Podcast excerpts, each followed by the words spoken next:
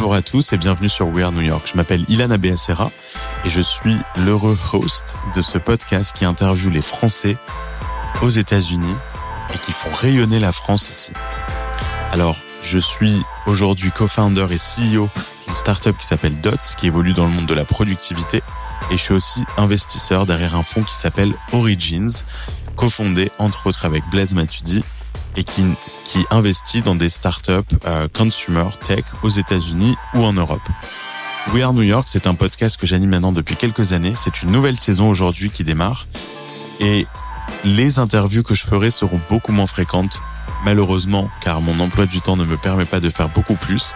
Mais par contre, les interviews que je ferai, vous allez le voir, seront de très très haut niveau. En gros, c'est des interviews que je ne peux pas refuser. Cette année, je vais être aussi être accompagné de Elsa de Seine, qui a toujours été très proche de, de We Are New York et qui va, elle, à son tour, devenir host et interviewer d'autres personnes dont vous adorerez écouter l'histoire aussi. Et ça, ça démarre aussi maintenant. Voilà, n'hésitez pas à nous mettre 5 étoiles sur Apple Podcast ou sur Spotify euh, pour que plus de gens découvrent ces histoires fantastiques. À très vite dans ce nouvel épisode.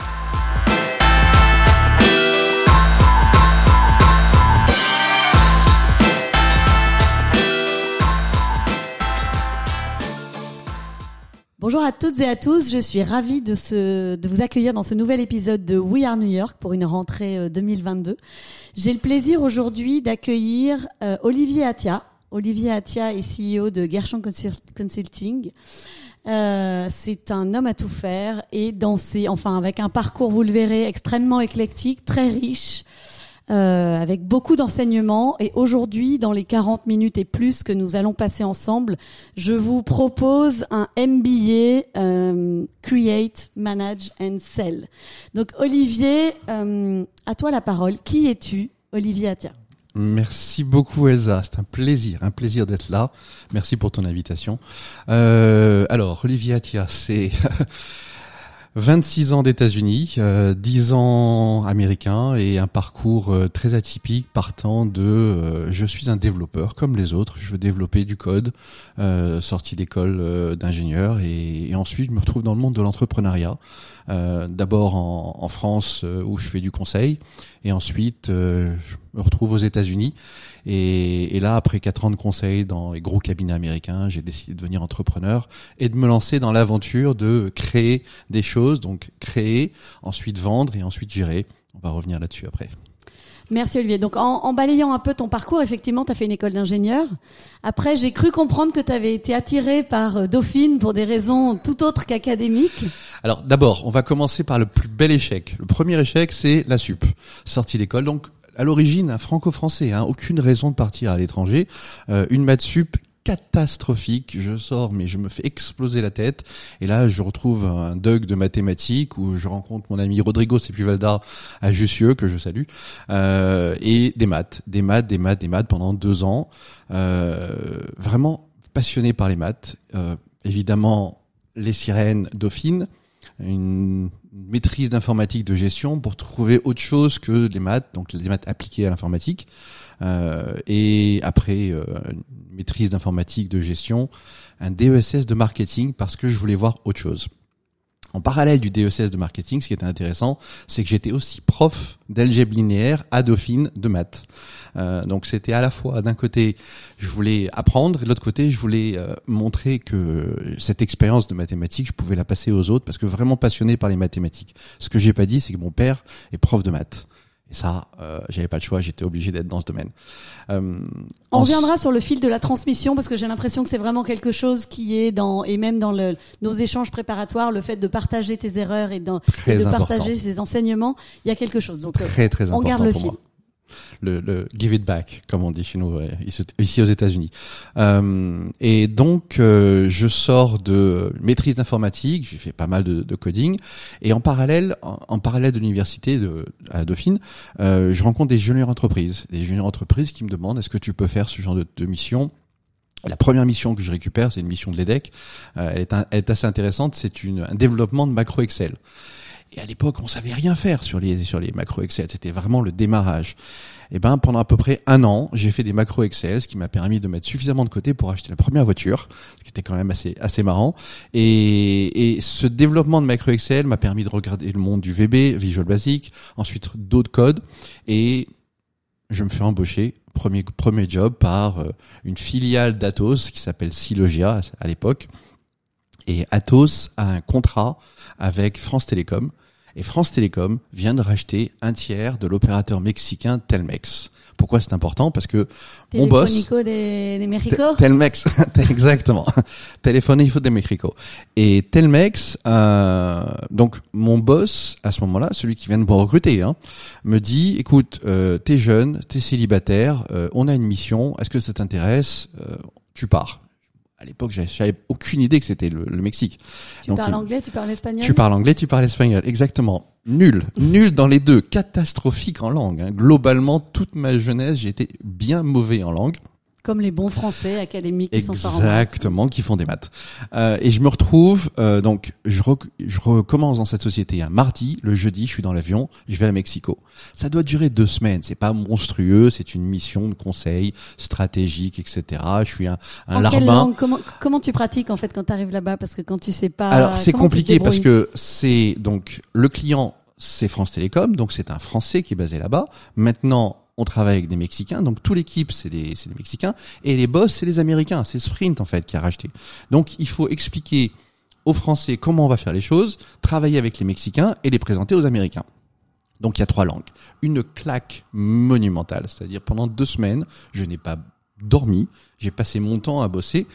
Et en parallèle de ça, ben, j'ai un fit assez intéressant avec le, le boss euh, de France Télécom qui me dit, écoute, tu travailles sur un projet, mais il y en a un autre qui est encore plus stratégique et je pense que tu peux m'aider.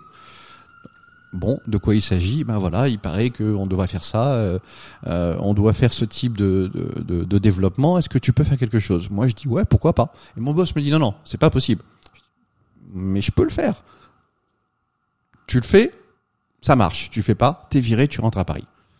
Bon, je le fais. J'ai pas dormi, clairement. C'était du dédié complètement à ce. il fallait que ça passe. Et, ces deux semaines sont devenues euh, près de deux ans. Près de deux ans à travailler sur ce projet avec une équipe extraordinaire de Mexicains, une équipe euh, France Télécom interne à Telmex de, euh, Français et un management américain. Attention, hein, le management américain euh, sorti des grandes écoles de commerce, des grandes écoles américaines, Harvard, Stanford, etc. Donc il fallait être au taquet un environnement exceptionnel. Je suis tombé amoureux du Mexique complètement euh, parce que il y avait en plus une concordance d'éléments qui était juste fantastique. Je me retrouve au Mexique, donc on est en 1994, il y a longtemps, euh, en décembre 94 quand j'arrive. Et le 11 décembre, c'est le début du projet. Le 19 décembre 94, quand on regarde l'histoire du Mexique, c'est la dévaluation du Mexicain pesos de 40%.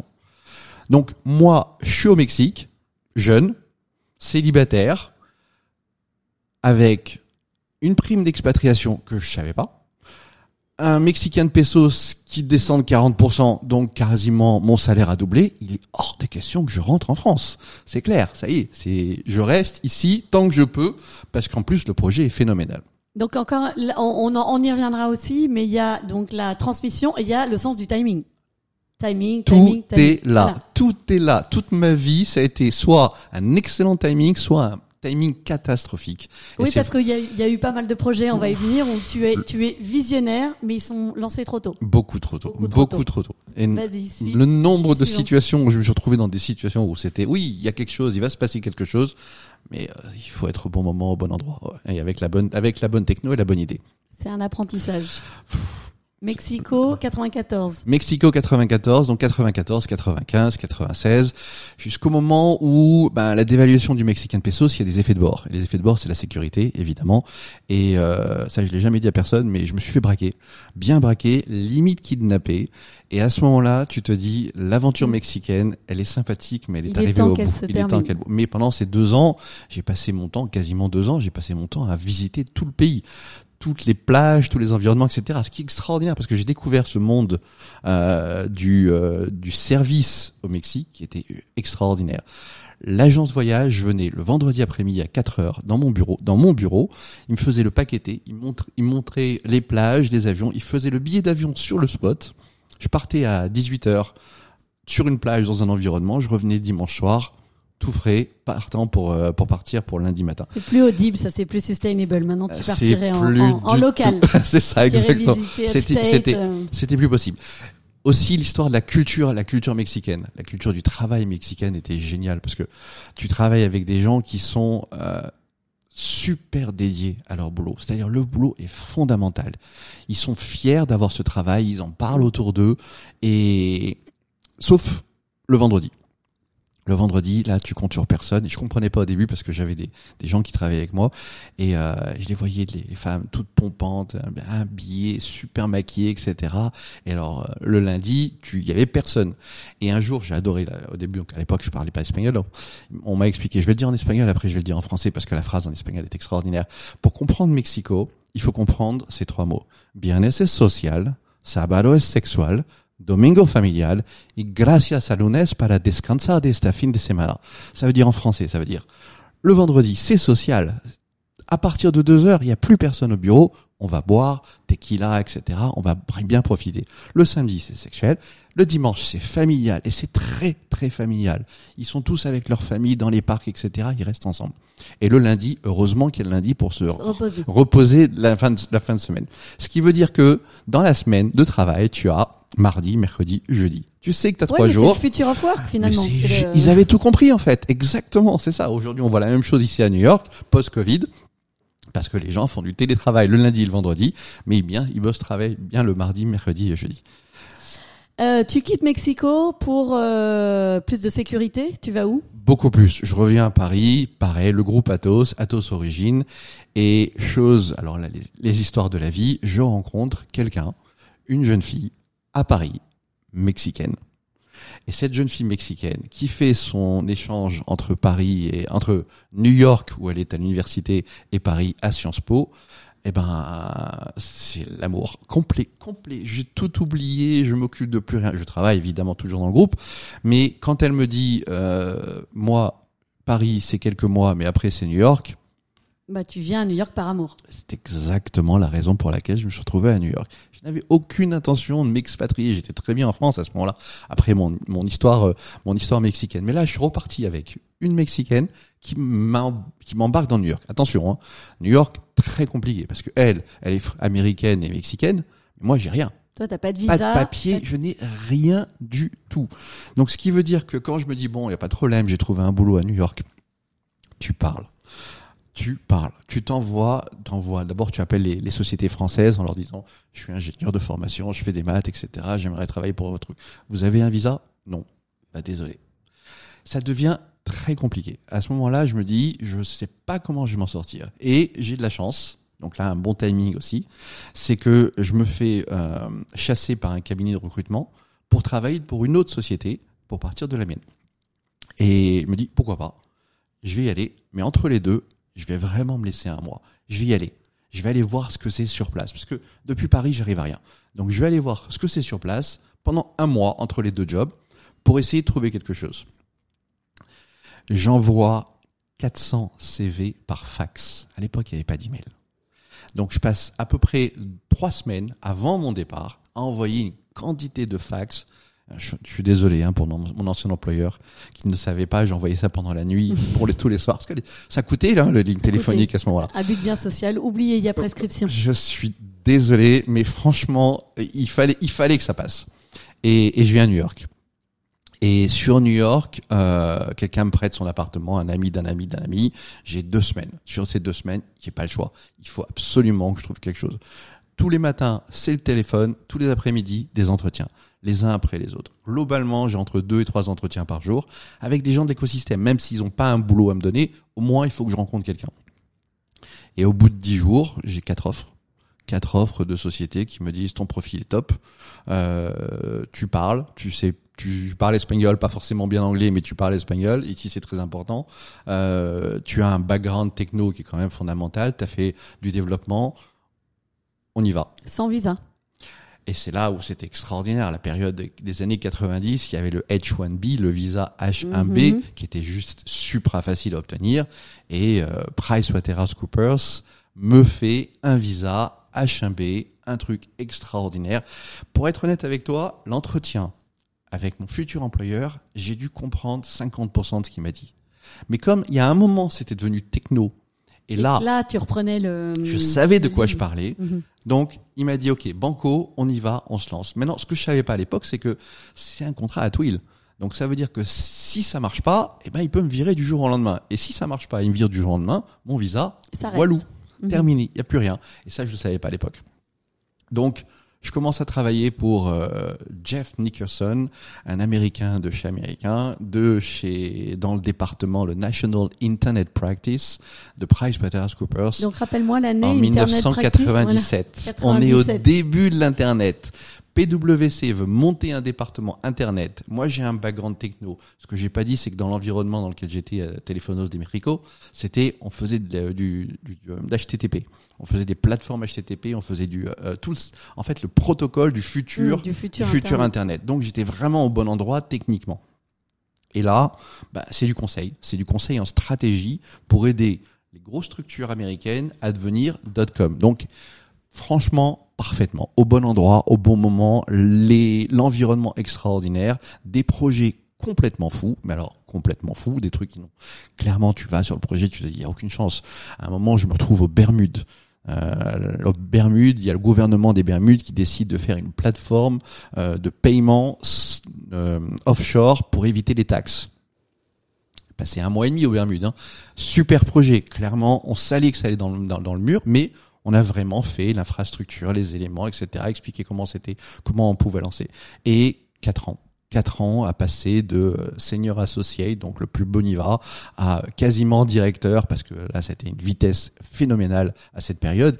Ils avaient tellement peur qu'on parte pour du dot-com, parce que tout le monde Mm. partait pour du dot-com, que quasiment tous les six mois, j'avais une augmentation de salaire. Sans rien demander, hein. aucune négociation, rien du tout. Et des projets sur tout le territoire. Boston, Tampa, Austin, euh, San Francisco, bref, tout de lundi à jeudi, le consultant type. Quoi. Lundi, jeudi, t'es quelque part, tu travailles sur la mission, tu reviens pendant le week-end pour profiter de New York et, et la galère derrière. 4 ans donc chez euh, PwC. Tu te dis quoi? Tu te dis là maintenant je maîtrise. euh, Ah non, il y a peut-être une, une bulle internet qui arrive? Je la vois ans? Pas du tout, mais je ne la vois pas du tout. Je suis au centre, je m'éclate. Tout le monde autour de moi me dit viens, on va faire un truc, .com, etc. Et moi, pendant toute cette période, je me dis il y a un truc, il y a un truc que je comprends pas, c'est pourquoi ils dépensent autant d'argent dans leur publicité pour promouvoir des sites internet sur tous les articles. À l'époque, il y avait un magazine qui s'appelle Industrie Standard qui était génial et il y avait tout le temps le .com, mais personne n'allait dessus. Et les téléphones à cette période étaient catastrophiques. On avait la plateforme WAP pour aller faire l'internet. Et donc, pendant toute l'année 99, toujours en étant euh, chez PricewaterhouseCoopers, je me dis, il y a peut-être un truc à faire en, en trouvant le moyen de faire de l'IP un code barre.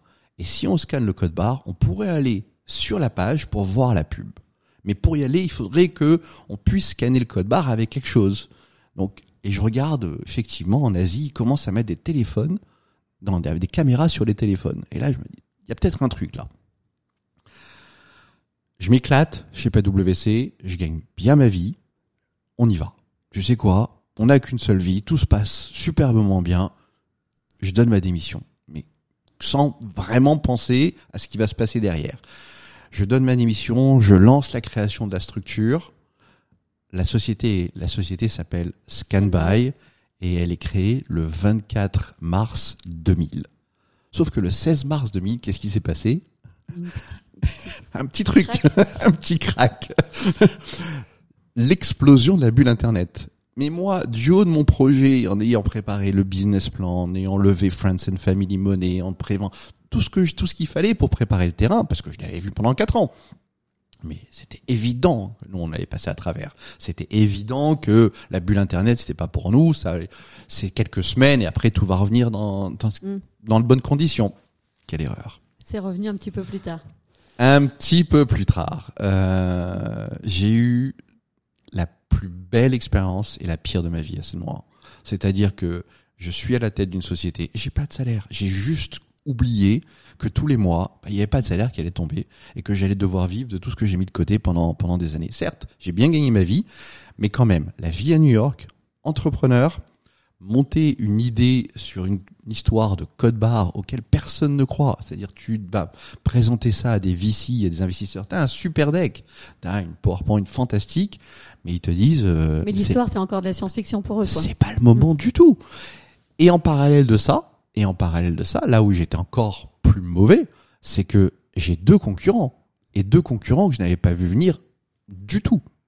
Deux petites boîtes une qui s'appelle Airclick, qui a levé 640 millions de dollars, et une autre qui s'appelle Digital Convergence, qui a levé 240 millions de dollars pour faire exactement ce que veut faire, ce que je veux faire. Donc je suis mais à des années-lumière d'une possibilité de m'en sortir dans cette histoire, clairement. Donc deux ans de traversée du désert où je lâche rien. Mais je lâche rien du tout. Il est hors de question que je passe à travers cette histoire. Il faut que je trouve une solution. Donc, pivot sur pivot sur pivot sur pivot. C'est à peu près deux ans à essayer de trouver un business model, à essayer de trouver une solution, de scanner du code barre avec un téléphone pour pouvoir obtenir une publicité. Eh ben, c'est devenu une société de replenishment, de réachat de matériel de bureau pour les professionnels. Mais ça marche, mais ça tourne. Et on a un petit un petit chiffre d'affaires, les trucs commencent à prendre. On a une petite équipe de techno. Euh, J'ai des gens autour de moi qui sont fantastiques et des, très bons développeurs. Et au bout de deux ans, euh, l'histoire est intéressante, c'est qu'on est approché par une boîte qui est basée à Boston euh, et qui nous dit on a vu ce que vous avez fait, votre histoire de code barre, euh, catalogue à code barre, parce qu'on a réussi à faire à faire que l'industrie mette des codes barres dans son dans ses catalogues. Eh ben nous on aime bien et nous on est une boîte cotée en bourse basée à Boston. Euh, on a de la propriété intellectuelle et on aimerait bien vous racheter. Bon, moi honnêtement je suis épuisé de fatigue, épuisé, je n'en peux plus. Quelqu'un qui me dit je veux racheter ce qui s'est passé, mais avec grand plaisir. Et là c'est l'Amérique. Mais vraiment, c'est l'Amérique, quoi. Tu peux pas, tu veux pas voir ce genre de choses. Même si je l'avais écrit, le scénario, je pouvais pas le, le vivre comme ça. Long story short, comme on dit en anglais, euh, ils nous rachètent pas. On les rachète. Ah, le, le on rachète la boîte. La boîte cotée en bourse, hein, c'est-à-dire nous, on a des cacahuètes en banque, on a une petite application, etc. Tout simplement parce qu'on a rencontré leur investisseur et leur investisseur préfère notre boîte d'un point de vue structure capitalistique. L'autre, elle est trop compliquée. Côté en bourse, il y a plein de trous dans la raquette, il y a plein de trucs qui vont pas. Donc qu'est-ce qu'ils nous disent? On investit chez vous et on rachète l'autre. Et c'est exactement ce qui s'est passé. Donc là, je me retrouve à la tête d'une boîte qui a de l'IP, la propriété intellectuelle. Et l'IP dans cette histoire, elle est très importante à ce moment-là, parce que euh, là, c'est l'autre claque que j'ai pris quelques semaines après, c'est que une fois qu'on a fait ça, et eh ben là, on est dans la cour des grands. Là, on existe. Avant, personne nous voyait. Donc là, on se retrouve en face des grands, les gens du code barre, dont une société qui s'appelle Symbol Technologies, dont d'autres sociétés qui sont vraiment dans ce secteur. Et un jour, je reçois une lettre. Et cette lettre, je la souhaite à personne. Cease and desist for patent infringement. Ça veut dire, je n'ai pas le droit de faire ce que je suis en train de faire parce que je suis dans un monde qui est protégé par la propriété intellectuelle. Et moi, j'ai rien.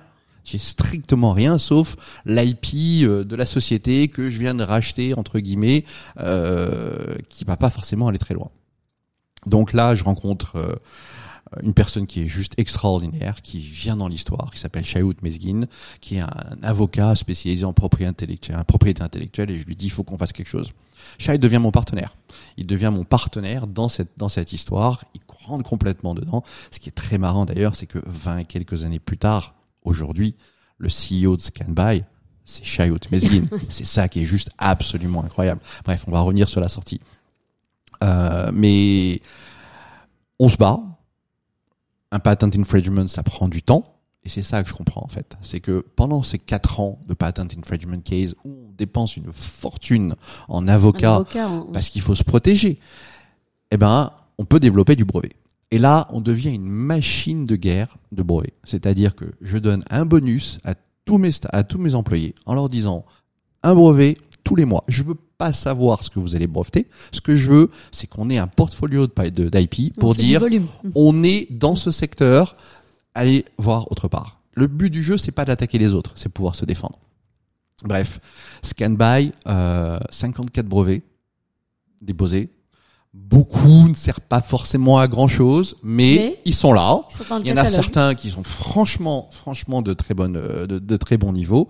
Et les planètes, les planètes qui s'alignent. Là, c'est juste extraordinaire de voir que bah, tu as tout d'un coup des investisseurs, tu as une équipe, tu as cette histoire de brevet. Donc, tu commences à montrer que tu existes, t'es pas une petite société. Et euh, le monde du téléphone mobile, bah, on y arrive. quoi. La caméra, on y arrive. Sprint nous dit il va y avoir une caméra dans nos téléphones, on a besoin d'applications. Euh, c'était qui? Telefonica qui nous dit on va aller dans ce domaine aussi on va avoir d'applications donc nous grâce à cette technologie qu'on avait récupérée de Boston eh ben on a un lecteur de code barre optique Intégré, ouais. optique parce que jusqu'à présent on fait du laser Mhm. donc là on a un lecteur de code barre optique qu'on va mettre dans le téléphone et de l'autre côté donc client et de l'autre côté on fait un serveur où quand tu scannes le code barre ça va quelque chose ça va quelque Ouais, part quelque part. quand tu Tu scannes le code barre, ça va ouais. quelque part. Exactement. L'application, je l'ai créée en, en 2004. On lance le produit en 2005 qui s'appelle ScanZoom. Et là, une histoire complètement différente. Vas-y. Un petit coup de d'hydratation pour repartir. Ça, c'est le storytelling façon, façon Olivier. La page de Et publicité. là, c'est ça. Et là, en fait, euh, bah, tout est aligné et il y a Amazon qui ouvre, qui ouvre les web services. Et en ouvrant les web services, en fait, on a accès à une base de produits qui est juste extraordinaire. Donc, qu'est-ce qu'on fait? On scanne du code barre et on va voir Amazon s'ils ont de l'information. Et parallèlement à ça, il y a toutes les sociétés, les price grabbers, les sociétés qui font la comparison shopping à l'époque, qui pareil ouvrent des API. Donc on se dit pourquoi est-ce qu'on va scanner les codes barres avec cette caméra? On va mettre ça dans une très très mauvaise caméra, hein, sur un très mauvais téléphone, mais au moins on aura l'info directement sur le téléphone. Et là, fantastique. La vie est faite de rencontres et il y a une rencontre qui est juste spectaculaire. C'est cette jeune fille euh, journaliste chez Fortune Magazine qui me dit votre truc ça m'intéresse, j'aimerais bien faire un article. Et moi je lui dis du haut, vous savez, euh, tout le monde nous parle en ce moment. euh, Il y a peut-être une possibilité qu'on fasse le front page de New York Times. euh, je sais pas où on va aller là-dessus, etc. Rien du tout. hein. Et elle me dit bon, Ça, c'est le fake it until you make it. il n'y a pas le euh, choix, t'as pas le choix à ce moment-là, t'es obligé. oui. C'est, on est obligé de faire du fake it until you make it quand t'es dans environnement au début parce que tu n'existes pas, il faut montrer que t'es grand.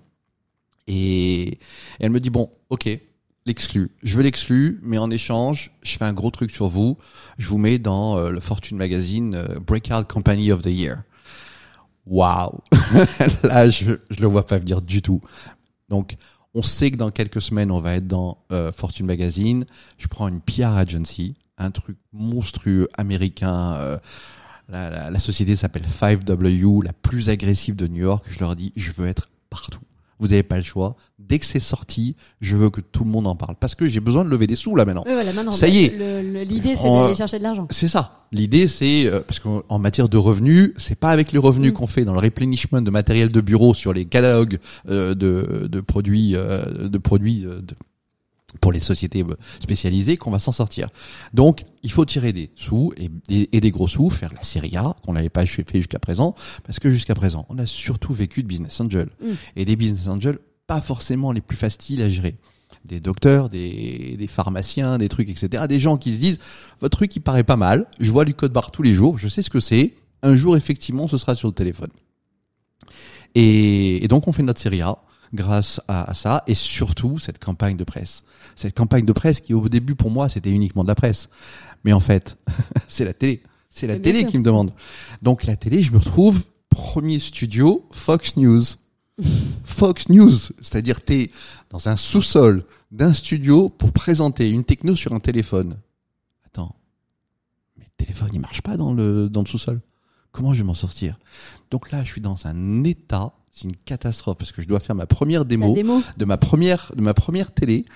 Euh, faut pas oublier, je suis un Français, je suis là depuis quelques années. Certes, j'ai un anglais qui est quand même conséquent, ça marche, mais t'es dans un stress monstrueux. Et quand tu découvres que le studio est en sous-sol et que tu vas pas pouvoir faire ta démo comme il faut, bref, fake it until you make it. J'avais toujours un téléphone qui était complètement local avec tous les éléments dans le téléphone au cas où il m'a sauvé ce téléphone.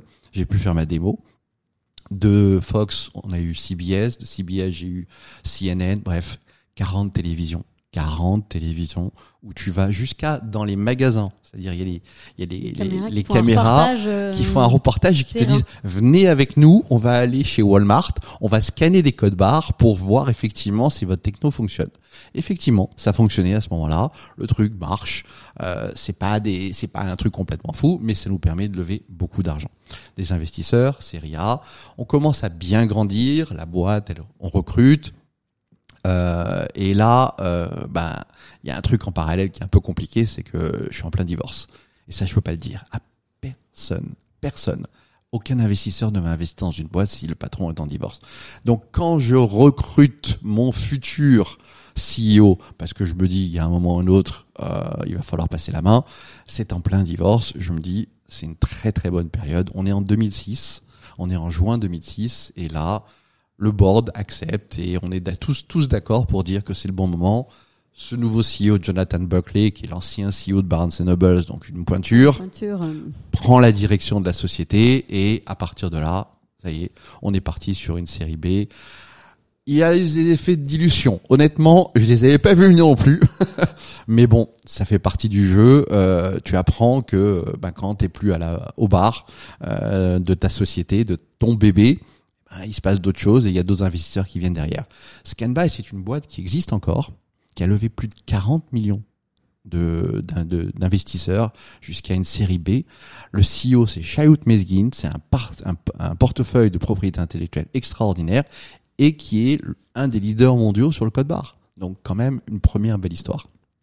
Une première. Alors, donc là, tu avais déjà. Aujourd'hui, ça semble tellement évident l'histoire du code barre que pour tous ceux qui nous écoutent, on peut pas imaginer les dessous de cette histoire Mais et, et les prémices un petit peu trop tôt et puis après juste au bon moment. beaucoup beaucoup trop tôt. C'est ça une des, une des leçons quand même très importantes, c'est que après je me dis, je vais pas faire la même erreur. Je vais pas me lancer dans un truc où il y a un problème de propriété intellectuelle, un où c'est beaucoup trop tôt. Le premier iPhone est arrivé en 2007. Je sais pas si tu imagines. Nous, on a, moi j'ai commencé la boîte en 2000. On scanne du code barre maintenant. Les QR codes, on en parlait nous en 2002, 2003. Donc c'était au début du début du début et on avait cette technologie qui était super innovante, mais beaucoup trop tôt. Beaucoup tu dis trop que tôt. tu recommences pas et donc maintenant tu peux nous parler du cloud, euh, avant le cloud. Ouais, mais là, c'est pas pareil, parce que là, clairement, il y a un problème. Clairement, jusqu'à présent, en fait, je m'étais lancé dans ce truc parce qu'il y avait une vision. C'était Scanby. Clickova, ma deuxième société, là, c'était, il y a un problème, je vais trouver la solution. Ça, Et le problème, ça c'est ta casquette de consultant qui revient. c'est, c'est, oh, euh, clairement, tu te dis, il y a un truc, il y a un truc ici. C'est parti très simple. Je suis un malade de photos. Je passe mon temps à faire des photos tout le temps de tout et n'importe quoi. Je suis désolé pour tous les autres autour de moi. Maintenant, quand ils ont besoin d'une photo, ils m'appellent. Comme tout est tagué, j'ai tout. Et comme je prends plein de photos, euh, à un moment, je dis à mon père, qui prenait aussi des photos avec son téléphone, puisqu'on est dans les N95, des Nokia, etc. à l'époque, en, en 2006. Je dis, papa, ces photos, je les vois jamais. Comment se fait-il que tu les partages jamais? Il m'a dit, elles sont dans le téléphone, je sais pas comment les sortir. Et là, je me dis, tiens, il y a un truc intéressant. Donc, je me renseigne, je regarde, et je m'aperçois qu'il y a beaucoup de personnes à cette époque qui prennent des, des photos et qui les laissent dans leur téléphone. Et pour pouvoir les sortir, eh ben, c'était euh, le câble pour mettre sur l'ordinateur, sur les choses. C'était en les détruise 2006. parce qu'il n'y a plus de place. Exactement. Ou qu'il les détruise parce qu'il n'y a plus de place. Donc, la technologie que je développe avec un super développeur à cette période, donc on est tous les deux, hein, c'est un upload automatique de la photo sans rien faire. Tu prends la photo, tu mets ton téléphone sur la table, quelques secondes plus tard, il est dans ton cloud. Alors à l'époque, je disais que c'était du cloud, mais en fait c'était un serveur que j'ai acheté, parce qu'il n'y avait pas vraiment de cloud à ce moment-là. Mais on était au début. Et- et donc je fais des démos là-dessus, ça marche. Ça marche tellement bien que je vais au salon du, du télécom à, à Barcelone, je montre ça à des opérateurs qui me disent waouh, ce truc vachement intéressant, on aimerait bien l'intégrer dans le téléphone, ce genre de choses, etc. Bref, je lance l'application. Donc là, on est en 2007. Je Il lance s'est passé quoi 2000 De- fin 2006, donc. donc oh, juin, 2006, juin tu 2006. pars, tu je, sors ter- du- je du termine CEO, le tu scan restes- by. Tu restes chairman ou tu, ou tu restes dans le Je board, reste tu chairman restes- jusqu'à euh, jusqu'à novembre.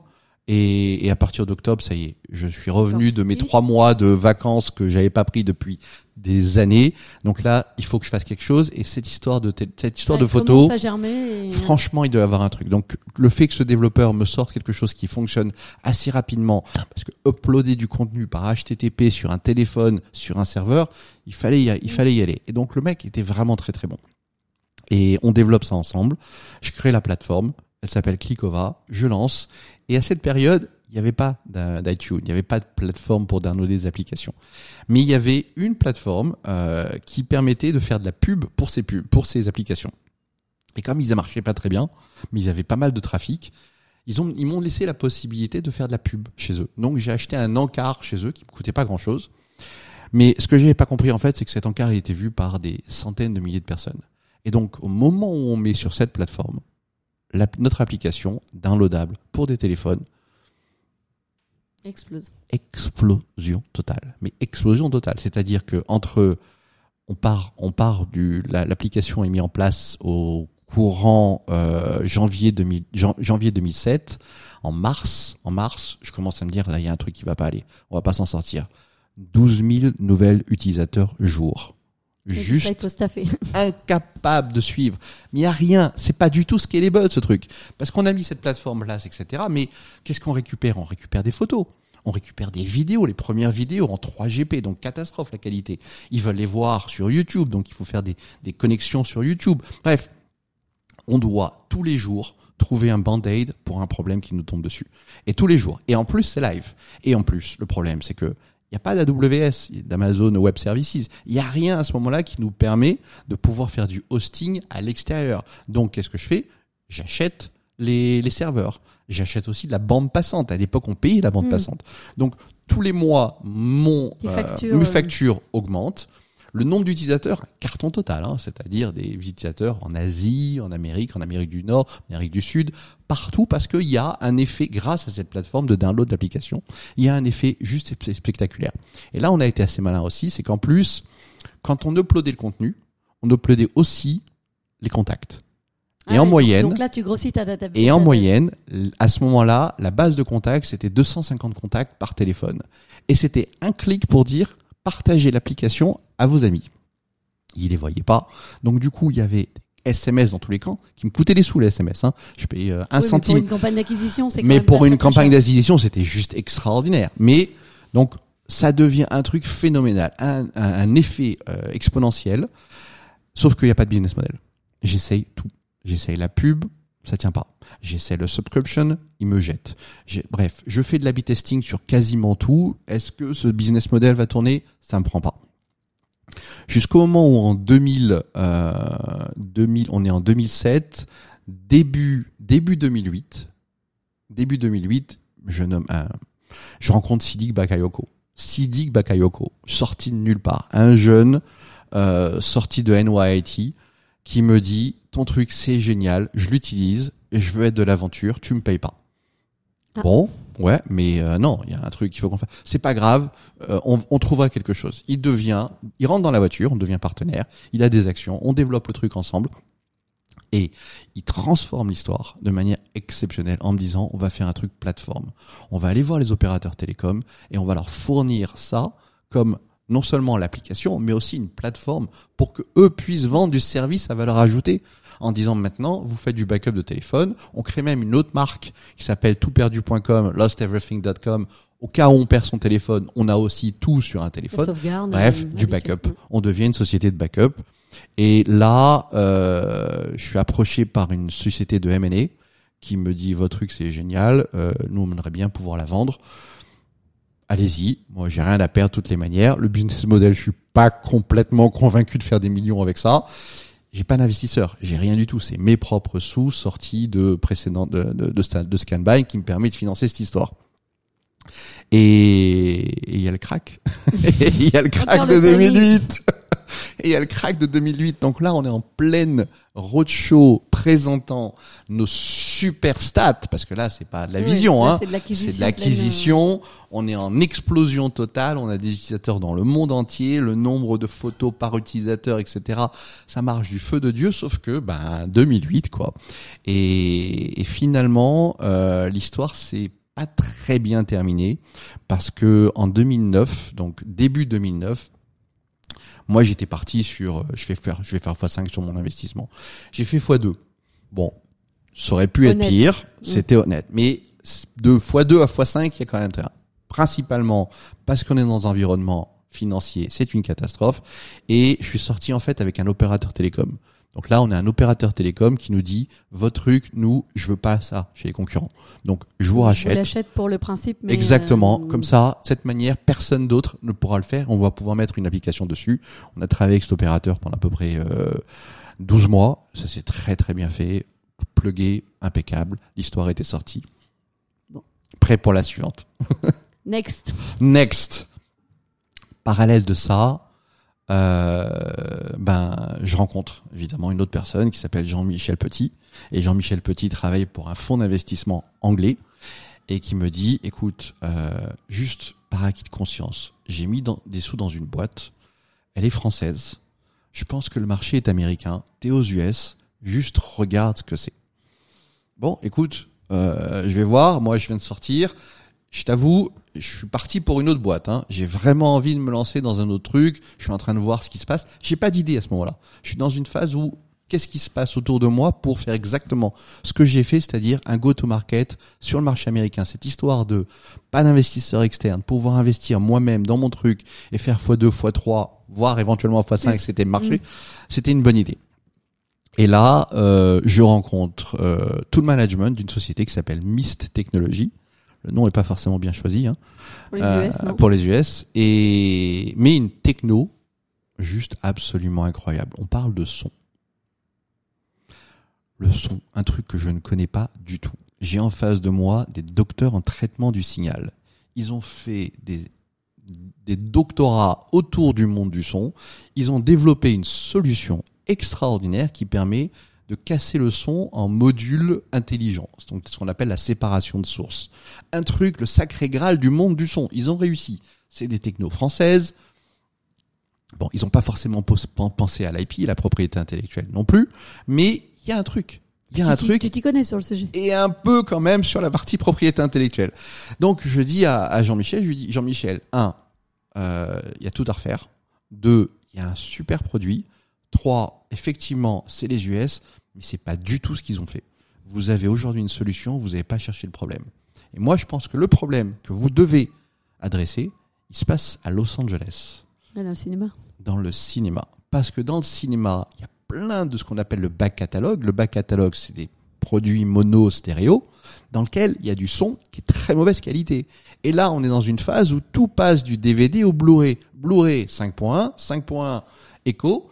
Il faut qu'il y ait des sources séparées. Il y a Il pas faut enlever les bruits et les. les- Exactement. Donc, ma recommandation, c'est une recommandation, hein. c'est-à-dire, je lui dis, voilà ce que vous devriez faire. Et là, il me dit, tu veux pas le faire? Même pas en rêve. Il est hors de question que je me laisse dans un truc pareil. C'est une boîte française. J'ai jamais géré de boîte française.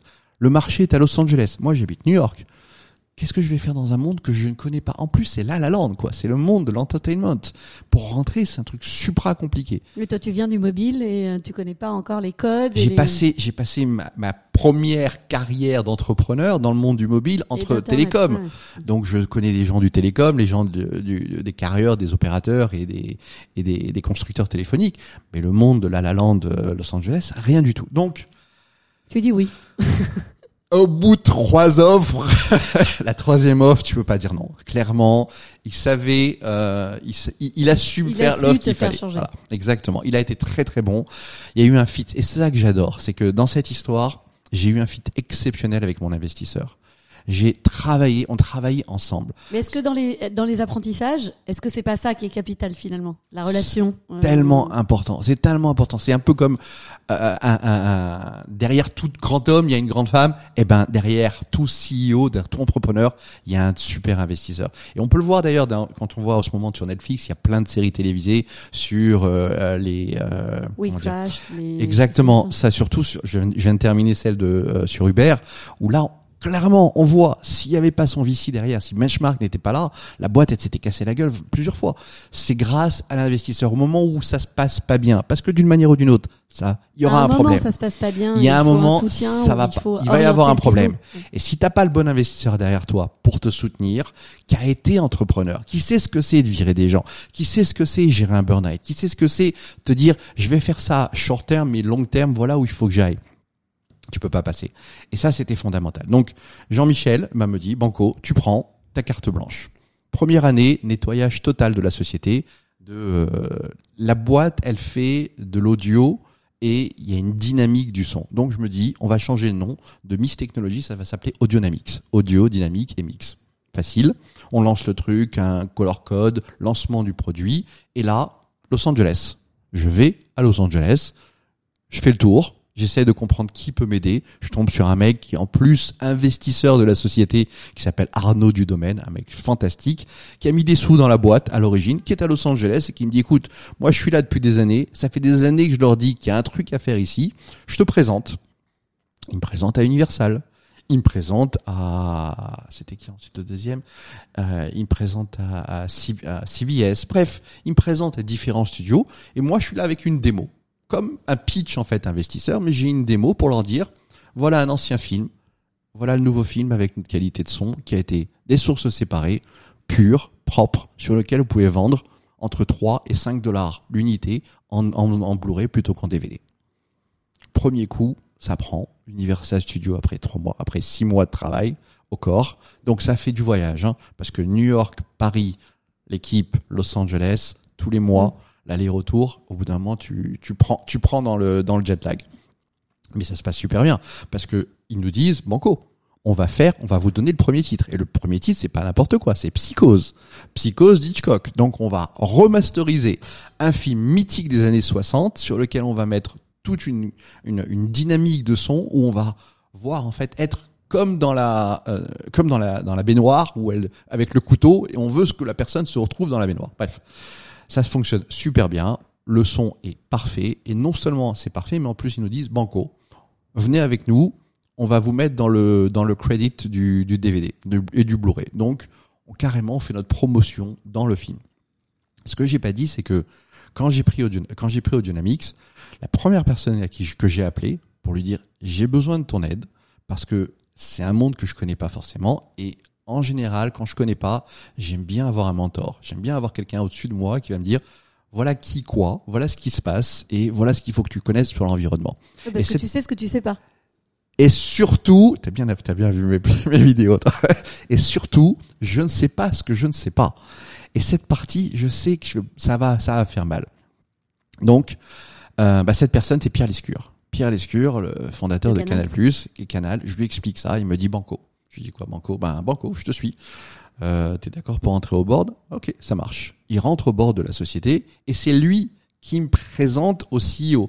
Donc, je fais du top-bottom et du bottom-up. C'est-à-dire, je vais rencontrer tous les exécutifs pour leur dire voilà ce qu'on fait, etc. Mais c'est aussi, je vais rencontrer les CEO pour leur dire regardez ce qu'on va faire avec votre titre, blablabla, blablabla, etc. Bref, ça marche. Et, et, comme j'aime bien faire du bruit, parce que quand on est au bon endroit et au bon moment, avec le bon produit, comme tu as bien compris, c'est qu'il y a une opportunité. Ce que j'appelle, moi, dans, dans, dans, la partie business, et il y en a plein de profs qui parlent de ça, c'est ce qu'on appelle des compelling events. C'est-à-dire ce sont des événements qui vont dans le sens du poil. Et quand on a un, il faut pas le lâcher. Et là, en l'occurrence, j'en ai un. Donc j'ai ma...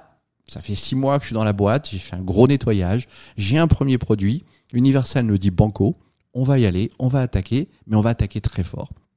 Donc, j'appelle Pierre et je lui dis Pierre, est-ce qu'on peut faire un coup avec ça?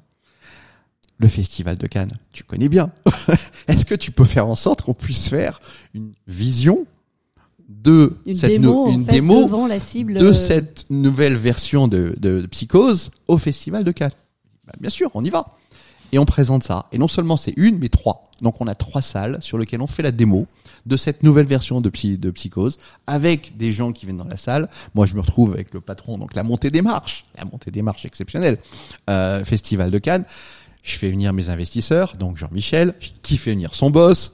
Tout le monde est aux anges, ça se passe super bien. Et en plus, on fait un super coup. Front page de Hollywood Reporter quand même.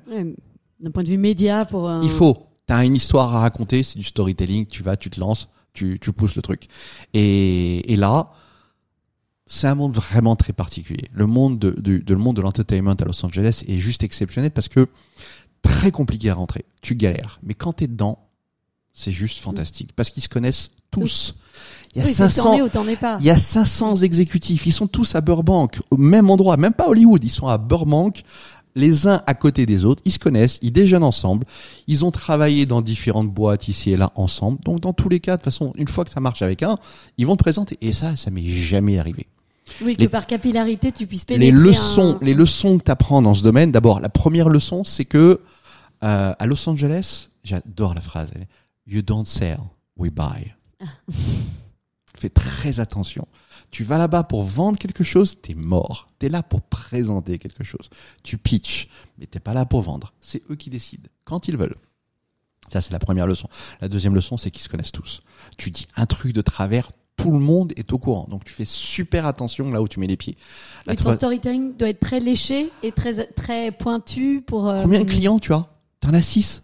T'as six possibles, t'as six clients possibles qui vont te faire travailler pendant des années, hein. Mais t'en as six. Donc tu dois faire super attention. Et j'adore le jour où le, le, le- notre notre client chez Fox nous dit demain, je t'invite à déjeuner. On va travailler, on va voir quelqu'un avec qui je travaillais qui est chez CVS. C'est la même personne chez CVS. Jamais j'aurais pu imaginer un truc pareil. Il m'a passé des mois avant de pouvoir entrer chez CVS. Eh ben, ça passe. Donc, euh, on fait grandir le chiffre d'affaires, ça fonctionne. Euh, on est à La La Land. Je débauche le VP of Sales de THX parce que je fais du son et quand même d'une manière ou d'une autre, grands, hein. il faut aller chercher les grands parce qu'il faut les embêter un peu pour leur montrer qu'on est sur leur plate-bande pour qu'il y ait une sortie, soyons clairs. Bien hein. Le but du jeu, c'est qu'il y ait une sortie à, à terme. Et ça se passe super bien avec mon investisseur. On grandit gentiment. On a un coup d'opportunité qui vient. Euh, là, on est donc, on arrive, je suis en 2009, euh, on a fait Psychose, et là, on est en 2010. On commence à avoir un, un, un- carnet de commandes qui commence à tenir la route sur un truc qu'on n'avait pas forcément prévu non plus, parce que nous, on fait du film, mais on n'avait pas vu qu'il y avait des séries de télé aussi. Et les séries de télé, il y en a beaucoup. Et beaucoup de, télé, de séries sur lesquelles on peut enlever la musique, remettre une musique sans droit, grâce à notre techno, pour qu'ils puissent les remettre en digital, parce que c'est des, des, des, des éléments de licence différents. Bref, ça se passe super bien. On a une techno, ça tourne, et on a un autre compelling event, on a un autre événement. Alors là, tout le monde se souvient, euh, la Coupe du Monde de foot qui se trouve, qui, qui a lieu en, en, En Afrique en du Afrique du Les Sud. vous vous êtes là. Les vous vous est là. Un cauchemar. Le premier jour, la première retransmission, c'était un vendredi. Personne, Personne ne comprenait. Mm. On n'entend rien. Donc, il y a les commentateurs qui disent des trucs, on n'entend pas. Il y a un bruit de fond. Tout le monde pense que c'est sa télé qui marche pas. Le nombre de télés qui ont été envoyées en réparation à cause de ça, c'est exceptionnel quand même. Pendant deux jours, la terre entière se pose des questions sur c'est quoi ce truc. Et, et j'ai mon, mon CTO à l'époque qui me dit, euh, qui m'appelle dimanche, il me dit, euh, t'as vu le match? Je lui dis ouais. Et euh, le son, bah ouais, c'est une cata. Et bah on peut. Quoi, on peut? Bah on peut l'enlever. C'est notre métier quand même, hein. Enlever du son, un truc, etc. Je dis mais ouais, nous, on nous on fait de la post-production. Là c'est du live. Tu penses qu'on peut faire un truc en live? On va essayer. Donc lundi matin, branle-balle Kamba, il monte sa démo, il a pris un match, il a enlevé le son. On a trouvé la bonne fréquence, mon truc, etc. Je lui dis, oui, mais comment ça va passer? Ça va passer, il faut que ce soit du live. Donc, il faut qu'on trouve une solution. J'appelle Pierre. Pierre Lescure. Pierre Lescure appelle TF1. TF1 répond pas. Bon, on appelle Canal. Canal répond tout de suite en disant, vous avez un truc? Bah ouais. Euh, on peut faire une démo? Ok. Et on travaille avec eux, en fait. Donc, on a travaillé avec le client pour faire en sorte que ça passe. En urgence. Parce que la, Mais du Monde. C'est pas compliqué, c'est pas ans. l'urgence, c'est de la méga urgence. Je n'ai pas dormi pendant toute cette période de vous vous allez, je vais t'expliquer pourquoi. Parce que on a la solution, il faut que ça rentre. Et en fait, pour que ça rentre, on a un délai, il faut quelques millisecondes de calcul. Donc, on déplace l'image. Il y a 24, millis- 24 secondes, 24 images par seconde. On déplace de 7 images. Donc, il y a un mini délai, en fait, entre le moment où il reçu- récupère la, la- la- le, le son, le- la, vidéo, et le moment son. où c'est où c'est produit. Et nous on fait notre calcul sur un serveur dédié qu'on a mis chez eux pour ça. Bref, un truc de fou en 48 heures. Ça marche. Ça marche. Canal est la première société à fournir À une solution matchs à sans- diff- sans- sans vous vous là Sans migraine. avec en plus le commentateur qui parle. Un truc juste extraordinaire. Donc là, les enfants, on arrête tout. J'appelle mes investisseurs, je leur dis voilà, il va se passer un truc, ça va durer à peu près euh, quelques semaines. Pendant deux, pendant deux trois semaines, on fait rien d'autre. On a un coup d'opportunité. Je sais pas si on va gagner beaucoup d'argent, mais au Mais moins cas, on, va aura- se faire connaître. on aura- exactement. on Exactement. On va faire un coup de com là-dessus. Donc, on lance remover.com. je crée la marque. On dépose la marque. On lance le site internet, on fait le site, on fait une démo. Je prends la base de données de tous les broadcasters du monde entier. On envoie ça à tous les broadcasters pour leur dire on a une solution. Démo, avant, après. Bref, un branle-bas combat monstrueux. Toute l'équipe est dessus. Pour la première fois, mon équipe de docteurs en traitement du signal peut expliquer ce qu'ils font à leurs parents. Je sais pas si tu imagines. Il y a un exemple dire- d'une application concrète. Tu sais papa ce que je euh, fais depuis des années Et ben voilà, nous les vous là, c'est ah bon les vous là, c'est bref. Évidemment, interview sur toutes les télés, BBC, radio, etc. où on démontre la solution vous vous remover. Et là, euh, il y a un truc que j'ai pas dit, c'est comment tu prices un truc pareil? Inestimable. Quand Canal me dit combien, j'ai aucune idée. Mais alors j'appelle la terre entière, j'appelle Pierre, j'appelle différentes personnes en disant comment tu prices un truc pareil? Une fortune. Je n'ai jamais fait un chiffre d'affaires pareil. D'autant que t'as le timing pour l'urgence. Exactement. Un timing exceptionnel. On met tout ça en place. On vend ça une fortune par match. Je dis pas le tarif, hein, parce que c'était sous, sous NDA, mais un prix par match. Donc, il faut que ce soit un trade très rapidement. Bref, on a vendu ça à deux autres deux autres podcasters parce que évidemment au bout d'un moment bah, il y a eu d'autres solutions qui sont arrivées sur le marché beaucoup plus trucs ils sont sortis avec des avec des casques spécifiques enfin bref mais on a réussi à vendre ça une société de tech, tu peux faire plaisir à trois personnes. Les clients, les investisseurs ou les employés. C'est très compliqué de faire plaisir aux trois en même temps. Très très compliqué. Dans ma carrière, j'ai quasiment jamais réussi. Sauf là. Là. Là, tout le monde est aux anges. Les investisseurs se disent, ça y est, on va faire un carton avec cette boîte. Les employés, tout le monde en parle. Les clients aux anges. Ça se passe superbement bien. L'histoire est fantastique à ce moment-là. Très beau succès. euh, qui t'amène à l'aventure suivante? On en est où? Non, non, non. Oh, ça se termine très très mal cette histoire. Et ça, c'est une, une autre, une autre super expérience de la vie quand même. Parce que cette boîte, on fait un carton. On est les seuls. On est à Los Angeles. On travaille avec les studios américains. Ça se passe franchement très très bien. Et j'ai un super fit avec mon investisseur. Je l'ai dit tout à l'heure. Ah ouais. Sauf que lui, ben, il voit un coup là. Donc là, il essaye de racheter tout le portefeuille à son boss. Ça, on ne sait pas. C'est en, c'est derrière nous. Et comme ça se passe pas bien, et qu'il réussit pas, il sort. fait- Il se fait virer. il se fait virer. Et là, ça se passe moins bien. Du coup, quand t'as plus la- le duo euh, Et là, et là, c'est une cata. Mais une véritable cata. Parce que là, je me retrouve avec un nouveau boss qui Parce que un là, on était dans l'alignement des Ah planètes mais les parfait, planètes vente, étaient parfaites, le- tout, est beau, était, tout euh, est joli, tout ça se passe super bien. Moi, je passe mon temps entre New. York, Los Angeles, Hollywood. Bref, franchement, le monde est parfait jusqu'au moment où ben non, on est allé trop loin et ça casse. Et quand ça casse, et ben tu te retrouves en face de d'un nouveau patron qui te dit euh, ta manière de bosser, j'aime pas. Euh, ce que vous faites, euh, ça va pas forcément dans le bon truc. Et en plus, euh, ben voilà, vous avez besoin de plus de sous parce que vous avez recruté plus de monde. Bah oui, euh, on a recruté plus de monde parce qu'on a plus de boulot. Mais euh, il y a des éléments de facturation, il y a du burn rate. Le burn rate commence à devenir un peu compliqué parce que on avait prévu de faire tant de trucs, etc. Ah non, ça va pas le faire. On va pas remettre, on va pas suivre. Comment on va pas suivre Attends, euh, il y a la série B, je vais pas aller voir chez les autres. Bah si, tu vas voir chez les autres, tu vas te débrouiller maintenant. Donc un peu compliqué. Fin de la love story. Ça se passe pas bien pendant trois mois, ça devient catastrophique au bout de les trois mois suivants. Et là, super expérience de vie quand même, parce que euh, beaucoup d'humilité, où tu te dis bon, ok, ça, ça va se terminer. Moi, j'ai un golden package, j'ai fait trois ans dans cette histoire, superbement bien. Il n'y a pas de raison que ça va se terminer quoi. Stop. Et non. Eh ben non. Eh ben non. Eh ben non, parce que t'as une histoire d'ego dans cette histoire. Et t'as une histoire d'ego, comme ça c'est mal terminé avec l'autre. Ben, il faut que quelqu'un prenne. Et moi, dans cette histoire, je vois pas que dans mon contrat de travail avec eux, s'il y a un, un problème, on va se trouver, de, se retrouver devant l'arbitration. Je sais pas du tout ce que c'est l'arbitration. Donc, je leur dis, vous voulez plus qu'on travaille ensemble, pas de problème. Voilà mon golden package, voilà mon contrat. On part. Je pars à l'amiable. Non, on va rien te payer, on va pas dessus et on va et on va à l'arbitration dans cette histoire. Bon, l'arbitration, il faut des avocats, il faut y a un arbitre, il faut présenter le truc. Oui, certes, j'ai des sous, je peux je peux je peux me je peux m'en sortir mais je vois pas du tout arriver ce truc. Et là, c'est pas une claque que je prends, C'est une un tsunami. énorme claque, un tsunami monstrueux. Je suis lancé dans une histoire, moi, petit David, contre un Goliath. C'est un vici. Il a des moyens en long, en large, en travers. Il a des avocats qui sont monstrueux, les plus beaux avocats du monde, qui sont dans ce truc. Ce qu'il doit me payer, c'est pas grand chose. Il s'en fout.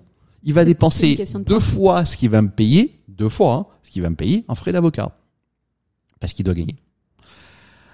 Euh, en, on est en 2000, donc la fin de cette histoire, c'est 2012. Je sors de la société en octobre 2012. En janvier 2013, l'arbitre donne sa décision. J'ai pas gagné. C'est pas que j'ai pas gagné, c'est que j'ai perdu. Mais c'est pas que j'ai pas perdu. J'ai perdu un truc colossal. Moi, on parle en centaines de milliers de dollars. C'est pas monstrueux. J'ai officiellement perdu en janvier 2013 9,4 millions de dollars. Ouais, 9,4 millions de dollars. Comment est-ce qu'on peut imaginer que sur un contrat, tu puisses, bravo, c'est l'Amérique, tu puisses dé- perdre, Perdre autant, autant. sur un truc? Tout simplement parce que, ça c'est extraordinaire, quand j'ai rendu mon ordinateur à la société, je l'ai rendu vierge. Et comme il y avait des données dessus, Tu as, tu as j'ai volé. détruit des données. Mais je leur ai dit clairement, nous on est sur du cloud. Tous les fichiers sont sur le cloud. N'importe. Je n'ai rien.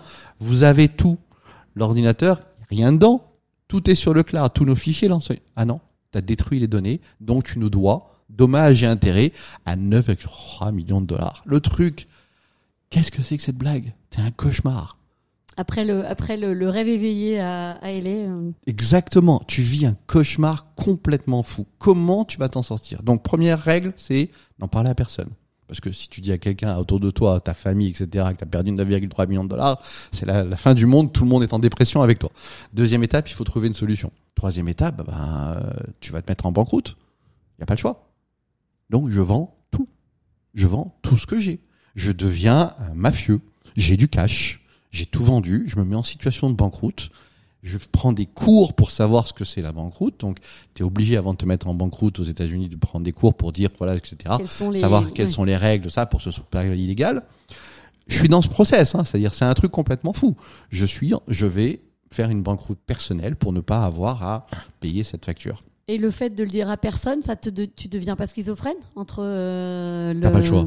T'as juste pas le choix à ce moment-là. Tu te dis, la, la petite histoire en parallèle, c'est que ma mère est décédée pendant cette période et que il- je suis censé récupérer de l'argent dans cette histoire. Il Donc, est hors bien. de question que je dise quoi que ce soit. Donc je dis à ma famille, etc. Vous savez quoi? Gardez tout. C'est pas grave, j'en ai pas besoin parce que je peux rien prendre. Ouais, sinon, ça va être confisqué immédiatement. C'était une donc, euh. catastrophe. Et après, quelques années plus tard, quand je leur ai tout raconté l'histoire, ils m'ont dit, mais t'es un fou dangereux, t'aurais dû nous le dire. Mais je pouvais pas. Parce que clairement, j'étais dans une merde colossale. Pardon pour le mot.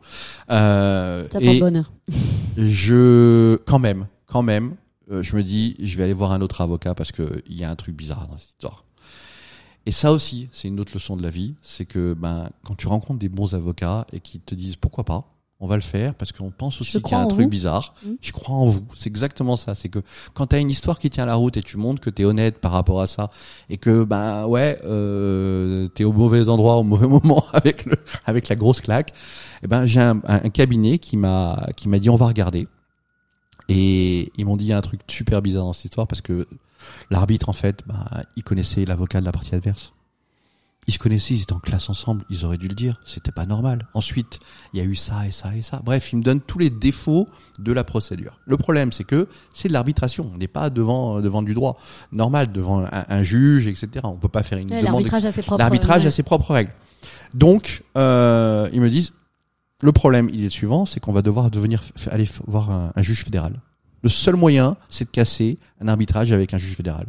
Combien de cas 0,5% de chance.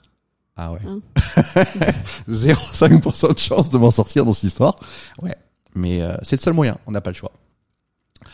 À aujourd'hui, je reçois encore des alertes. Je reçois encore des alertes sur Google pour le cas Atia versus Audionamics parce que il y a un avo- il y a un, un juge fédéral qui a cassé cet arbitrage. Un truc complètement fou. Donc il a été cassé. J'ai gagné 9,3 millions de dollars que j'ai jamais jamais puisque évidemment je les avais perdus. Et là l'avocat il me dit on les attaque? Pas du tout. Arrêtez, on arrête tout. Ça y est, j'ai compris, j'ai appris, j'ai pris une leçon dans cette histoire. Je comprends tout à fait. Dans des situations David contre Goliath, avec des cas pareils, tu peux pas. Je m'en sors, rien. Voilà, la Zéro. est. Walou, euh, une expérience quand même assez choquante. Mm. Et, et là, on est en 2013. La, la, la, la résolution, elle a lieu en 2015. D'accord? Donc deux, deux ans. ans après. T'as deux ans pendant laquelle tu dors Pas. pas. Tu dors mal. Tu peux rien faire. Tu peux rien faire. Tu peux pas acheter. Et tu veux acheter des actions. Tu peux pas. Tu veux acheter quelque chose. Tu peux rien faire. T'es bloqué en. T'as une épée de Damoclès au-dessus de la tête qui te dit attention, attention à ce qui à ce qui va t'arriver. Et je suis passé à travers euh, avec beaucoup de chance grâce à cet avocat qui s'en est très très bien sorti. Parallèlement à ça, il faut quand même vivre. Et donc je me dis bon bah le seul moyen, je peux pas prendre une société parce que histoire de stock options etc. Le seul moyen c'est de faire du conseil. Donc là, Et comme tu as beaucoup appris, tu as beaucoup, t'as, t'as beaucoup à transmettre. Les erreurs, je ne fais que transmettre mes erreurs. Toutes ces histoires que j'ai eues pendant pendant ces, ces ce, et il y en a eu pas mal hein, en parallèle que je n'ai pas dit. Mais toutes ces histoires, ben aujourd'hui, toutes les sociétés françaises, toutes les sociétés françaises qui viennent aux États-Unis, elles ont besoin de les connaître, elles ont besoin de ne pas faire ces erreurs. Donc là, je leur dis, ben, au début, c'était à CES, Consumer Electronic Show, euh, auquel je fais depuis maintenant 14 ans. Je rencontre évidemment des boîtes tech, je leur dis voilà ce qu'il faut faire, voilà ce que vous devriez pas faire, voilà, etc. Et il y en a un qui me dit, janvier 2013, allez, on va le faire ensemble. Tu m'envoies une facture et on bosse ensemble. Euh, non, non. Moi, je veux bosser pour vous ou avec vous, mais pas. J'ai pas de société, j'ai rien du tout. Et c'est là où il faut que je crée une société. Cherche un nom. Donc on vient à Gershon Consulting. On arrive à Gershon Consulting, société qui a aujourd'hui 9 ans, euh, qui a été créée donc justement pendant le CES euh, à Vegas pour aider cette première société qui voulait que je lui fasse une facture. Il fallait que ce soit un truc consulting. Maintenant, consulting quoi? C'est l'Amérique. On va découvrir l'Amérique. Donc, je me suis intéressé. L'Amérique, c'est Christophe Colomb. Christophe Colomb, c'est les bateaux. Franchement, les bateaux moyens. Euh, les noms des bateaux, ça va pas vraiment dans, dans le sens du truc.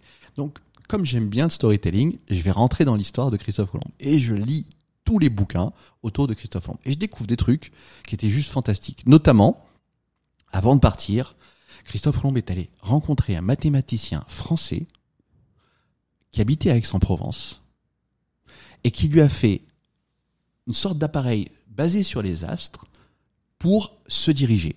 Bref, le. GPS, le GPS de Christophe Colomb qui va découvrir l'Amérique. C'est ce que je fais. Je suis, je je suis le GPS des gens qui viennent aux États-Unis. Et cette personne s'appelle Gershon Ben Levy, un rabbin qui est là, mathématicien, qui a sorti ce produit. L'histoire est fantastique, j'adore. Ça me permet d'avoir une société. Gershon Consulting devient euh, cette structure qui aujourd'hui maintenant fait principalement de l'installation de sociétés françaises, principalement de la techno évidemment puisque c'est mon monde, sur le marché américain, d'installation au sens commercial. Moi, ce qui m'intéresse, c'est la vente. Et comme tu l'as dit tout à l'heure, les trois le mots, MBA. voilà, les trois mots fondamentaux. Toute société, toute société tourne autour de trois mots. Créer le truc qui passionne. On part du produit, on part du service, on part de la solution ou du problème. C'est la création au début, on est des créateurs et on se focus là-dessus. Mais très rapidement, on s'aperçoit en fait qu'il y a un deuxième mot qui est plus important, c'est vendre. Et là, ça devient un peu plus compliqué parce que la plupart des Français sont pas forcément des bons vendeurs. Et vendre, c'est pas seulement un mot, c'est quatre.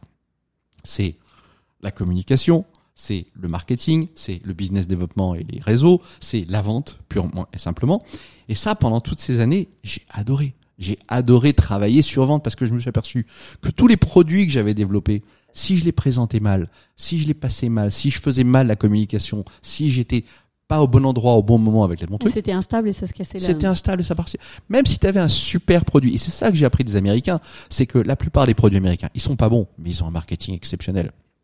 J'adorais la phrase euh, de, j'ai oublié son nom, le fondateur de, de LinkedIn, euh, qui, qui, Ah, qui dit euh, si ta première version de ton produit, euh, Si t'en as si pas un tu- peu honte, si, si- voilà, c'est si, qu'il est- si- c'est si tu n'as pas honte, si t'as pas honte de ton premier produit, c'est qu'il est trop tard. C'est exactement ça. Écoute, ça me fait extrêmement plaisir que tu dises ça parce que la raison pour laquelle j'ai lancé ce podcast, euh, en ayant discuté avec Ilan, c'est après avoir entendu Reid Hoffman, Et je me suis dit, allez, je, me, je, je, répétais, je voulais faire des exercices. Et je me suis dit, vas-y, le premier épisode. Je salue d'ailleurs les deux, les deux cobayes, euh, Ariane Daguin et, et Chimistal Izarazu, euh, qui se sont prêtés à l'exercice. C'était ça. J'avais un peu honte de ma prestation, mais je me suis dit, allez, go, parce que j'ai entendu cette phrase. Donc, tu vois, elle aura marqué dans les. Pour lancer, euh, pour lancer à Ilan, Ilan a fait ça aussi. Hein. Ilan s'est lancé au début dans, dans toutes ses opérations grâce en se disant, bah, j'y vais, quoi qu'il arrive. Et après, c'est des histoires fantastiques parce qu'on apprend sur le terrain. Et les Américains pour ça sont très très forts. On apprend avec le client. On n'apprend pas seul dans son dans son coin. Les Français sont très très bons pour faire des versions 1 et on va lancer la version 2 et quand on va lancer la version 2, on va commencer à faire du commercial et la, le marketing. Mais non, pas du tout.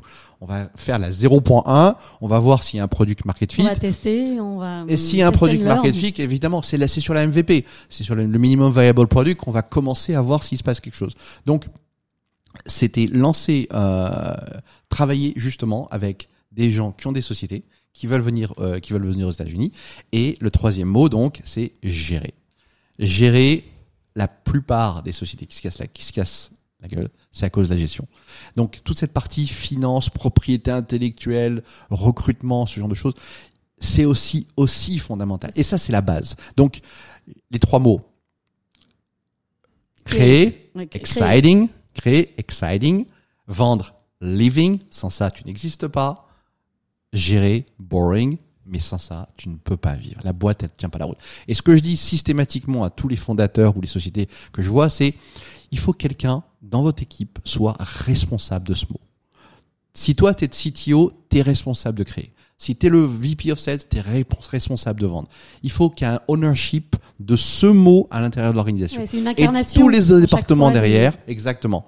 Qui est responsable de quoi à l'intérieur de l'entité pour pouvoir se dire, voilà comment on va pouvoir avancer là-dessus. Et ça, aujourd'hui, c'est clé. Clé, clé, je le dis à tout le monde, c'est ces trois mots. Pensez à ces trois mots quand vous avez, quand vous créez la boîte, quand vous développez la boîte, qui est responsable de ces trois mots? Idéalement, s'il y a trois fondateurs, chacun prend un mot. C'est comme ça que tu as accompagné Jonathan Cherki? Une très très belle histoire. Ouf, Jonathan, quel phénomène. Donc Jonathan Cherki, c'est l'emblématique le, le, CEO de Canton Square, une des plus belles success stories peut-être euh, au côté La de Datadog. plus belle aujourd'hui. Datadog, ils sont plus discrets, Ouais, mais euh, ouais. Un mec exceptionnel. Franchement, j'ai eu une chance exceptionnelle de le rencontrer très tôt. Hein.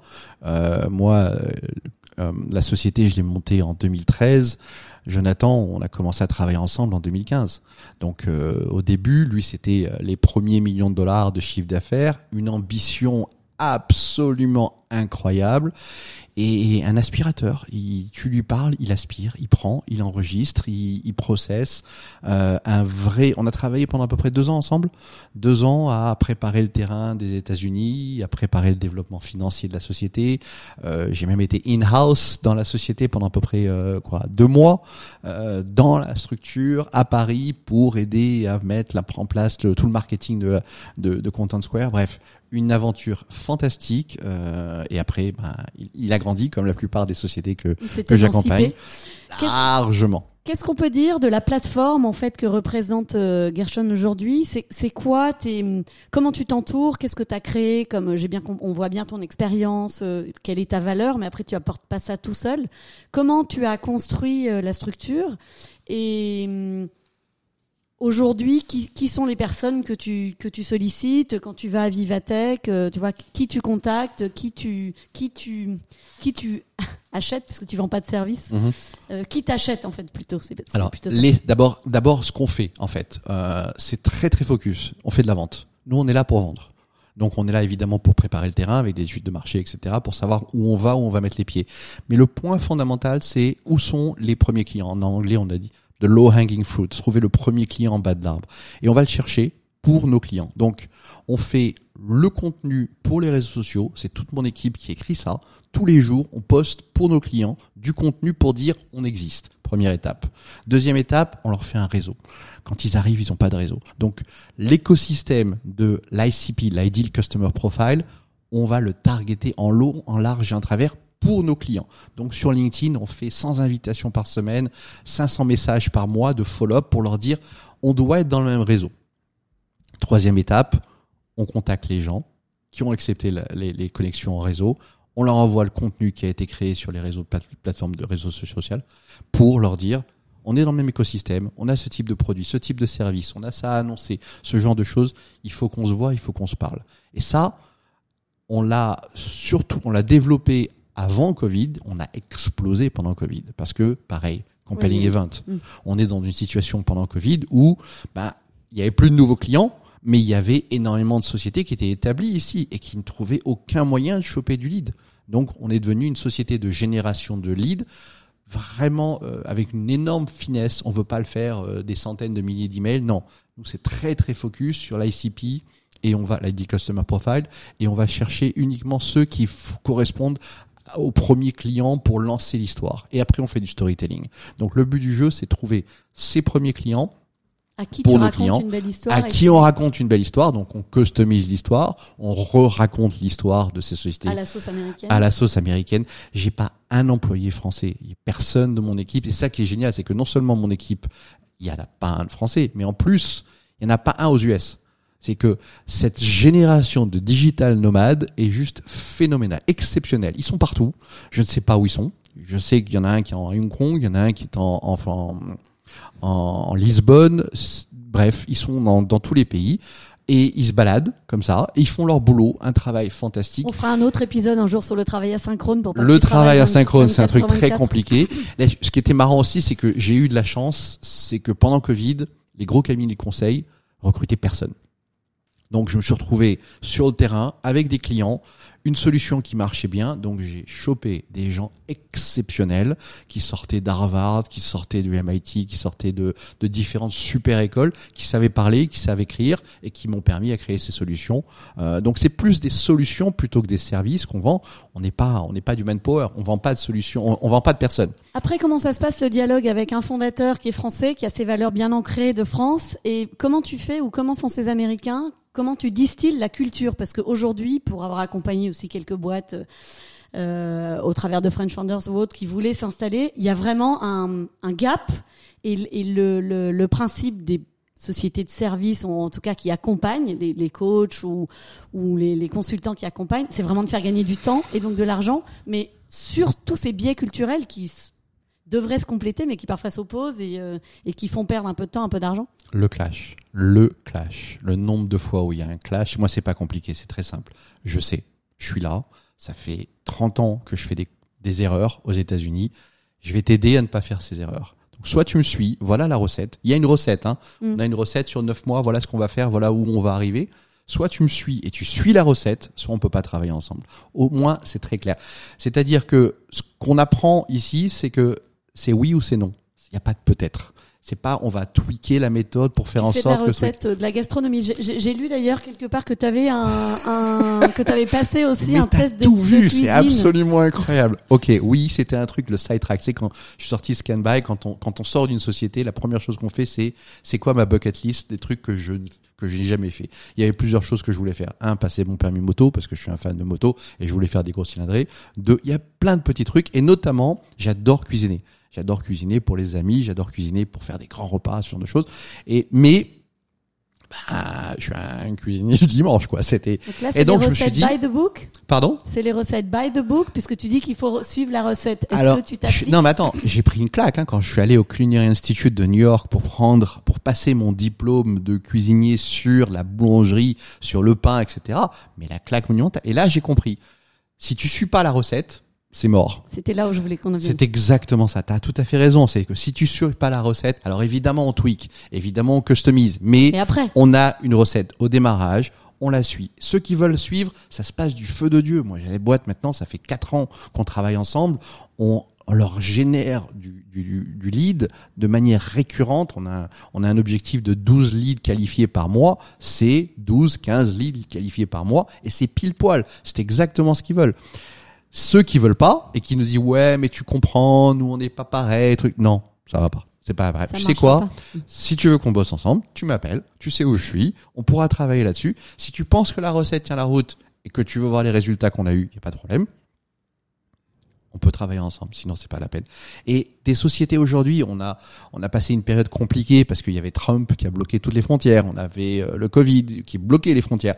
Donc Aujourd'hui, depuis le début de l'année, on est submergé, submergé de Oui, il y a un demandes. vrai retour. Parce qu'il y a un vrai retour, parce que si on veut faire du grand export, eh ben la Chine non pas vraiment, la Russie pas forcément en ce moment, Non, c'est vrai qu'il y a- y a, il y a un- un- une réorientation transatlantique. Il y a une enfin, bulle. Europe, euh, Il y a une vraie euh, bulle américaine. Et même West Coast, euh, East Coast. Il y a un vrai fait. retour, il y a un, il y a un vrai fait. momentum Ah, a- pour, New, pour New York et pour le marché US. Mais c'est vrai qu'on peut. euh, Ouais, 26 ans de New York, je peux te dire que j'ai jamais vu une effervescence pareille. Il se passe beaucoup de choses. Il y en a plein qui, en- ont marre de la côte, californienne et c'est trop loin par rapport à la France quand ils ont leur, leur euh, toute leur propriété intellectuelle et les développeurs en France, ben, ils préfèrent avoir 6 heures que 9 heures. Ça fait une énorme différence. Euh, les coûts, les coûts sont faramineux euh, côte ouest alors qu'ils sont encore gérables, gérables à New York, quoique c'est très cher, mais la Floride, c'est fantastique. Moi, j'ai plein, plein de sociétés biotech. Biotech, c'est Boston. Boston, ça se passe super bien. Il y a des, c'est, une qualité de vie qui est, qui est extraordinaire. Non, c'est, il y a, il y a, il y a une bulle. Il y a une bulle États-Unis. On est dessus, on est sur la vague, on est au bon moment, au bon endroit, Compelling Event, comme je disais tout à l'heure, euh, et on veut bien en profiter avec les tous nos partenaires. On a une chance fantastique. BPI France fait un travail extraordinaire. Euh, je salue Hélène Barral, qui est responsable BPI France ici à New York, qui fait un super boulot. On a été agréé BPI France, on a été agréé Business France dans le cadre du plan de relance des chèques export. C'est-à-dire que aujourd'hui, une société qui veut venir aux États-Unis, non seulement elle a des sociétés comme nous pour les aider, mais en plus il y a des aides de type subvention, euh, dette et autres qui sont extraordinaires. Quand j'explique, quand j'explique ça aux Américains, ils me disent Where's the catch? C'est quoi? Il y a un truc qui va pas euh, Non, bah non, il n'y en a pas. C'est juste que c'est le gouvernement c'est français une volonté du qui fait un euh, travail phénoménal. Le, le gouvernement Macron fait un travail phénoménal pour développer ces super boîtes qui vont devenir des licornes comme celle de Jonathan, comme celle de plein d'autres. Euh, Il arrive à New York cette semaine là pour l'UNGA et il va faire un petit event avec les, eh les ben, entrepreneurs. vous lui direz pour moi parce que je pense qu'il fait un super super boulot euh, pour toutes ces boîtes qui ont un vrai vrai potentiel de devenir des, des marques, des, des véritables marques françaises aux États-Unis. Pour terminer, on en est à 1h19, euh, mon cher Olivier. Euh, Mais non. le, le, le, le conseil aux jeunes, euh, aux jeunes entrepreneurs euh, qui, qui se dit, qui rêvent de venir aux États-Unis, qui se dit que le rêve américain existe encore, c'est quoi? C'est d'attendre de commettre toutes ces erreurs, c'est de venir directement te rencontrer, c'est quoi? Restez dans votre job et ne devenez pas entrepreneur. C'est la pire, c'est la pire des choses. Un entrepreneur, il est seul. Un entrepreneur, il doit, il a des sociétés sur lui, il a des investisseurs, il a, il a une famille qui va lui dire, mais t'es fou de faire un truc comme ça, etc. C'est du grand, grand n'importe quoi. La vie d'un entrepreneur est très compliquée. Et pourtant, c'est ce qu'il y a de plus génial. Donc, Donc euh, là, tu touches la corde sensible du rebelle. et oui, Il- je dis, c'est génial. Il y a rien de mieux que d'être entrepreneur. Donc, si on est, il faut vraiment se poser la question. Est-ce que je suis capable de me mettre dans des situations de stress qui va être un stress permanent? Est-ce que je suis bien entouré? Est-ce que j'ai les moyens pour pouvoir me lancer dans une mission, dans un, dans un truc pareil? Est-ce que je peux admettre que failure is not an option? C'est-à-dire, je dois, quoi qu'il arrive, m'en sortir. Plus c'est compliqué et mieux c'est. Si on passe à travers, c'est génial. Maintenant, il faut passer à travers. La plupart se cassent la gueule. Donc, il faut bien comprendre que si on y va, ça va être très compliqué. Mais c'est juste exceptionnel. Donc, ma recommandation, c'est ouais, il faut le faire, mais il faut être bien, bien musclé, se faire entourer, vraiment se faire entourer. Il y a des, il y a des vieux cons comme moi pour les aider. Donc, tant qu'à faire, autant qu'on qu'on puisse les aider pour leur dire voilà ce qu'il va falloir comprendre avant de, avant de mettre les pieds dans, dans ce genre de problème. Écoute, merci beaucoup Olivier pour ce moment, pour ce MBA, euh, pour comprendre le business aux États-Unis, ce qu'il faut hum, ne pas faire. Euh, Surtout ce qu'il faut pas faire en fait, plus que ce qu'il faut faire. Mais bon, maintenant on sait, Mais on sait faire. Ça fait partie des pavés, tu vois, qu'on peut, les, les- les trous qu'on peut éviter. En tout cas, je te remercie mille fois pour ton temps. Euh, J'espère que cet épisode vous aura plu. Il y en aura un autre dans une dizaine de jours. Euh, prenez soin de vous. À bientôt. Bye bye. Merci, au revoir, à bientôt. Merci Olivier.